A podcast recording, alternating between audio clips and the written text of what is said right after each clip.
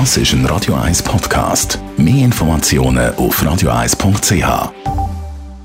Die Morgenkolumne auf Radio 1 präsentiert von Autop und Stützliwösch. Seit über 50 Jahren Top-Service und Top-Autowösch. Achtmal in und um Zürich. Guten Morgen, Roger.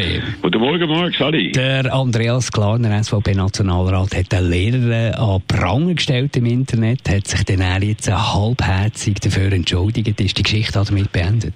Äh, natürlich nicht. Entschuldigt hat er sich auch nicht aus Einsicht über sein eigenes Verhalten, sondern wegen gewaltiger Shitstorm, den er selber ausgelöst hat. Er nur wollte das Thema vom Tisch bringen, wo ihm so viel Kritik.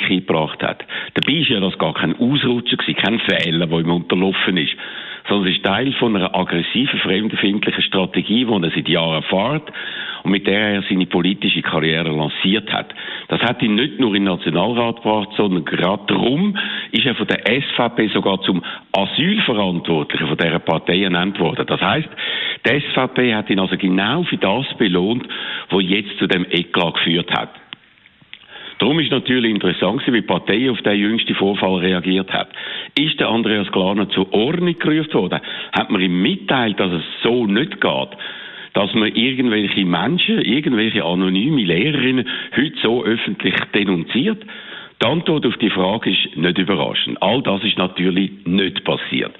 So hat der Wahlkampfleiter Adrian Amstutz gestern laut dem Tagesanzeiger wörtlich gesagt, man könne ein solches Theater vier Monate vor der Wahlen nicht brauchen. Das heisst, Alleine hat er das aus wahltaktischen Gründen angeschaut. Was nützt, ist gut, was schadet, ist schlecht, unabhängig vom Inhalt. Wenn also der Andreas Glarner viel Applaus für seine Aktion bekommen hätte, wäre ihm auch der Applaus von Adrian Amstutz sicher gewesen. Moralische und ethische Aspekte spielen in so einer Logik keine Rolle. Und dann hat Adrian Amstutz noch gesagt, dass sich Fraktionsmitglieder zusammenreissen sollen und Vorbilder sein müssen, ohne das näher zu erläutern. Aber in diesem Kontext kann das nur heißen, sie sollen alleine Sachen machen, die der Partei nützen, ohne inhaltliche Grenzen zu definieren. Der Luzerner SVP-Nationalrat hat das so formuliert, der Glarner weiss, dass er ein Seich gemacht hat. Seich gemacht hat? Der Andreas Glarner hat nur das gemacht, was er immer macht.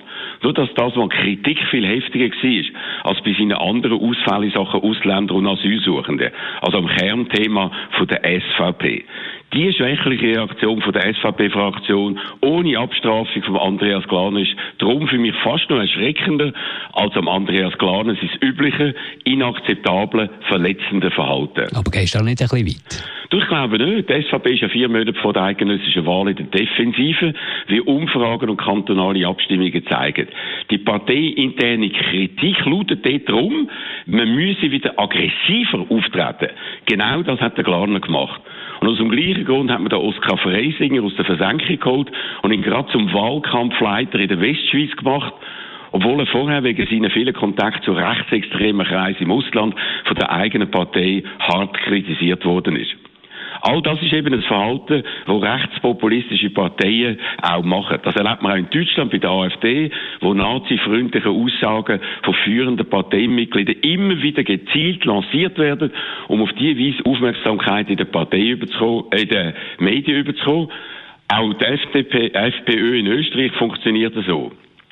Wenn die SVP jetzt also mit Schockmethoden, auch eben Schockmethoden, vielleicht ein bisschen in einem anderen Sinn, mit ein bisschen anderen äh, Tonalität als in Deutschland oder Österreich, agieren will, um so ihre Ausgangsposition zu verbessern, dann gibt's bei uns einen ziemlich aggressiven, schmutzigen Wahlkampf. Ich hoffe, dass das nicht passiert, aber weitere Anzeichen in diese Richtung haben wir bereits jetzt gesehen. Zum Beispiel in der immer hysterischeren Umweltrhetorik von einem Roger Köppel. Ich hoffe immer noch, dass gewisse Verlündungsgrenzen nicht überschritten werden, aber sicher, dass das passiert, kann man leider nach dem Fall Klarner überhaupt nicht sein. Die Morgenkolumne von Roger Schawinski zum Nachlassen auf radio1.ch. Die Morgenkolumne auf Radio 1.